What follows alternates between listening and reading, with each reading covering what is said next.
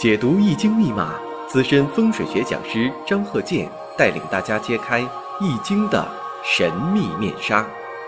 周易新天地，五行解奥秘。请听周易五行。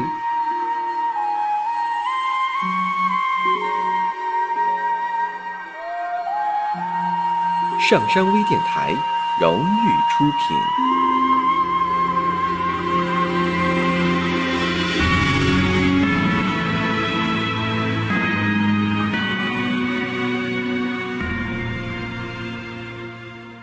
大家好，我是张鹤剑。周易五行，我们上一堂啊分析了生日五行如何判断呢？这个人事业层次啊，那么判断的时候呢，先以性格来作为一个开头。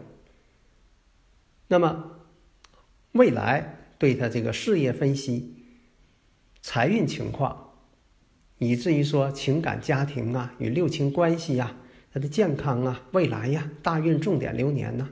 啊你这个线索呢，都给它捋直了。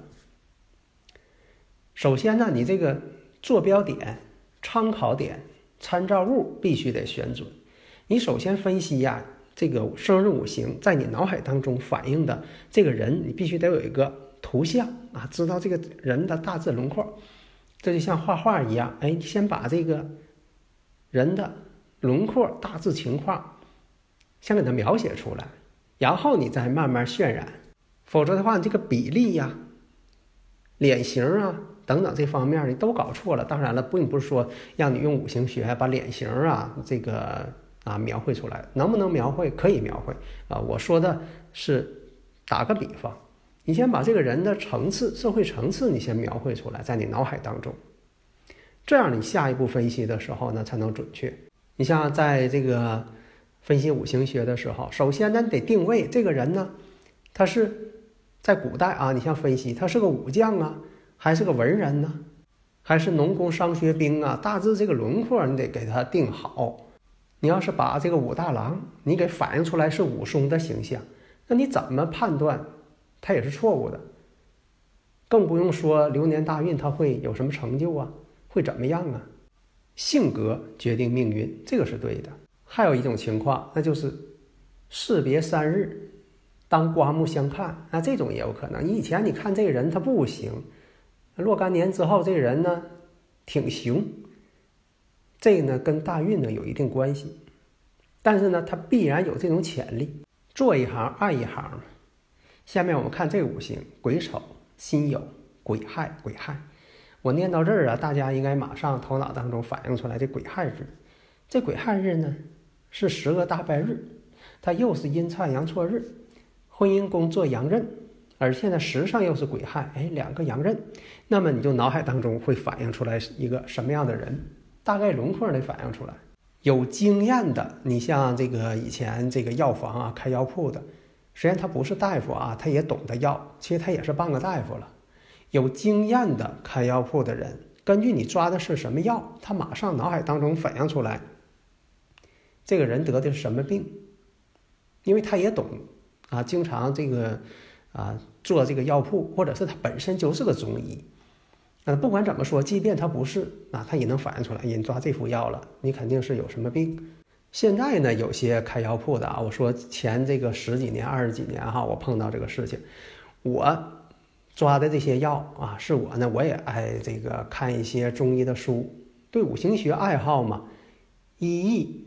是一家嘛，所以有的时候我也给自己呢啊弄一些中药来调整。但是有一点吧，我说在十年前、二十年前啊啊，现在咱就不评价了。有那中草药啊，它不正宗，它不像这个成药。那你像正规厂家的成药，哎，它必须得把关。你像有些草药，你没法去鉴定它，跟这个买大米呀、买白面呐、食品呐。有点相似，你说这个大米，他给你写的也是东北大米，什么什么大米的，结果你一吃味儿不对，你从外观上看都是大米。有那个药店老板，你看你抓这副药，哎呀，你这个药是不是你想买回去做这个炖肉的香料啊？我说这些药哪能做香料呢？一看呢，这个老板就不懂行，为啥呢？他也不懂药，看人家开药铺，他也开药铺。所以在这里也讲，并不是所有学五行学的他一定很精通。好多人就是有些呃迷糊，说的怎么都是这个同一个生日五行，怎么每个人说的不一样呢？我说肯定是这样啊，世上没有这个啊五个手指头都一边齐的。那么怎么能判断谁说的对，谁说的不对呀？拿以前的事情来论证，这才是试金石啊！以前的经历给你说明白了，那他说的基本呢是正确的了。如果他要不敢说，或者以前的事情都过去了，不用说了，老用这句话说，那这个人呢，功力不够。你像我讲课用这个一些理论，我经常讲，我都是用这个语音呢来进行回复，证明就是我本人在讲嘛。那么刚才说这个五行，癸丑、辛酉、癸亥、癸亥，这一看第一点，首先你先标上婚姻上打个问号，有问题了。用的什么理论？张鹤健教授全凭看圈里的理论。你先把这个写上了啊，癸亥日啊，十个大败日，阴差阳错日，因为它癸亥日啊，它就是十个大败日，那就是阴差阳错日啊，婚姻宫做阳刃，所以这癸亥日啊，特别的有明显的体现。那么你是不是这样呢？你先别下定论，你把年月日时哎综合的再看一下，你不能说看一点你就。以偏概全了，你说这人脸红就一定血压高，那可不一定。那么我们看一下年上呢是比肩，时上呢是比肩，月呢辛酉，一片金水，没有遮拦，泛滥之水。那么你再看上大运流年，你一看，哎，挑出来这个年呢，你可以往出啊一个一个的挑，一个一个往上试。啊，这像这个生日五行啊，这八个字啊，哎，像一个模具一样。这个时候你把边上的流年这个零件往上配，哎，你一看往这一放，哎，出现这个问题了，咬合不齐了啊，那就是什么？你一看有这个辛未年、甲戌年，那辛未年你不能说跟对方说辛未啊，因为这个我讲课的时候我得这么说，但是你要说的时候就得说九一年。你得把年说出来。你要说辛未年，他也不懂。九四年，那甲戌年，九四年这两年会出不测之灾。果然是这样。那对方马上点头。有的时候吧，这人城府深，你可能说啥他不吱声。特别是啊，在这个线上进行啊批复的时候，因为现在也不像以前了，就是面对面的这种呃交流多了。啊，其实呢，对于我来讲，面对面讲的。跟是线上讲的内容都一样，啊，线上讲，线线上给这个测算批复的时候，有一个很难的问题，为什么呢？你看不到人，啊，对方呢可能他连话都不说，净打字了，所以呢都是属于什么呢？双方看不见，悬线诊脉，在古代悬线诊脉那都必须是高超医术的人，那宫廷的御医。那看病的时候，这个公主或者大小姐，那大夫根本看不着面儿，就从帘子里边伸出一根线来，你得瞪着那个线给小姐那诊脉。那一看啊，这个是什么什么病？所以大致的轮廓，不知道大家我说这些判断出来吗？其实我讲的过程当中，你也在想，你看这人呢没什么成就，没有上进心，混日子的人。所以到了这个辛未年的时候，辛未年就九一年，你给翻译成告诉他九一年。那么呢，这个辛未呢，跟这个癸丑啊，他们之间呢，相冲相刑了。辛金对他来说呢，偏印，水更旺了，金水相生更旺了。另一个甲戌年，跟年上呢又形成相刑了。那甲木对他来说呢，伤官，戌亥相见，地网。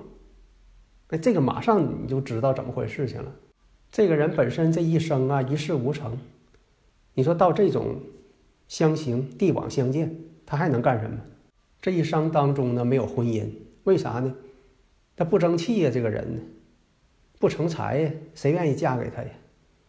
而且他也不想再结婚了，不想担起责任。所以呢，辛未年、甲戌年，官非是非的就碰上了。你往这上说，你也不用问他。啊，你往这上说，往这上就讲啊，肯定是这么回事情，你还非得要分析这个喜用啊？你这个五行你用喜用，你看能分析出来吗？肯定有人在那分析，这好啊，金白水清啊，聪明伶俐，贵不可言呐。那就往那上讲。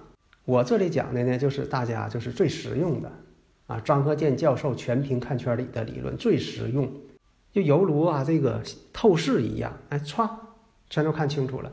这个呢，不是我在这里呢净夸自己的理论，因为这几十年了，大家也清楚。假如说我净说一些大话，我不可能在这里啊，我是讲这些，讲一时可以。你说你研究这个，呃，五行学二三十年了，你要说的讲一时可以，你要说二三十年你都讲这个理论，这个理论必须得是站住脚的，准确率必须得是实践检验的。下一堂呢，我们接着分享我的这个实践检验的一些正确经验，当然中间呢也会穿插一些住宅环境学呀，还有其他的一些，呃，人生的一些经验，希望大家呢能够多借鉴一下。好的，谢谢大家。